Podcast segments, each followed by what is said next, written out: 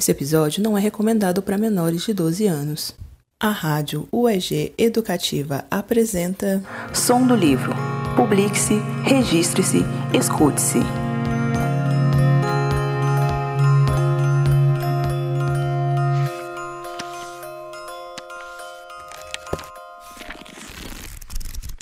Um trecho do livro Eugênio, o sujeito do inconsciente.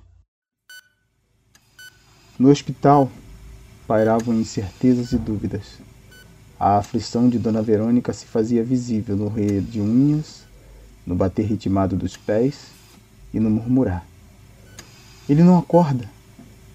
Meu filho abre os olhos. Sou eu, sua mãe, implorava Verônica. Nada. Ele permanecia sereno como se estivesse mergulhado no vazio da inexistência.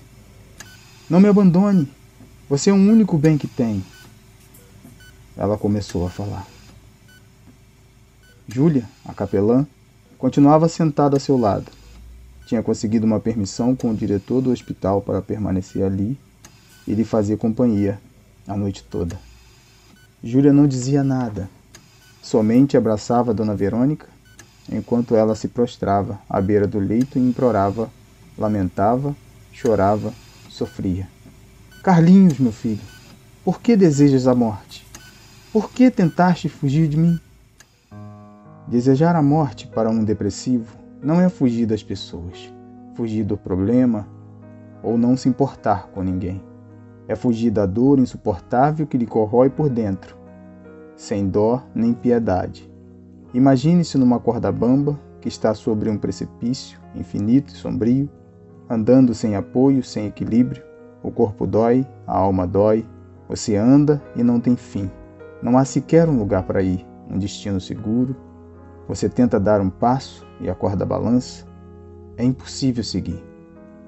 Daí começa a chover pedras, pedras da culpa, do descaso, do preconceito, das críticas, dos julgamentos. Elas se chocam contra a sua cabeça sem cessar e ferem furiosamente.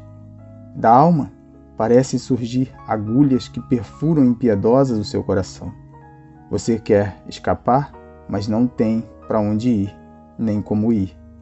De repente, a corda se parte e você faz um último esforço para se agarrar nela. Consegue, mas é por pouco tempo. Tudo dói, é o fim. Você já não pode mais aguentar. Então, você percebe que se ninguém vier lhe estender a mão, Logo tudo se tornará um nada. Então, sim, chegou o fim e você cai. Não desista, filho. Ela continuava. Me perdoa, filho, por eu não saber te ouvir. Ele está dopado, disse Júlia, tentando acalmá-la. Eu sei, mas também sei que ele pode me ouvir. Até no mais profundo dos ventres, a voz de uma mãe, mesmo levemente inaudível, se faz ouvir.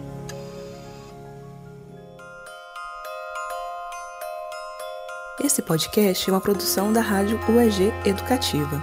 Coordenação de Rádio Teledifusão, Marcelo Costa. Coordenação da Rádio UEG Educativa, Thaís Oliveira. Direção, Thaís Oliveira e Samuel Peregrino. Produção, Kelly Ferreira, Poliana Marques e Nayara Tavares. Edição de áudio, Thaís Oliveira e Yara Daniel. Realização, Rádio UEG Educativa.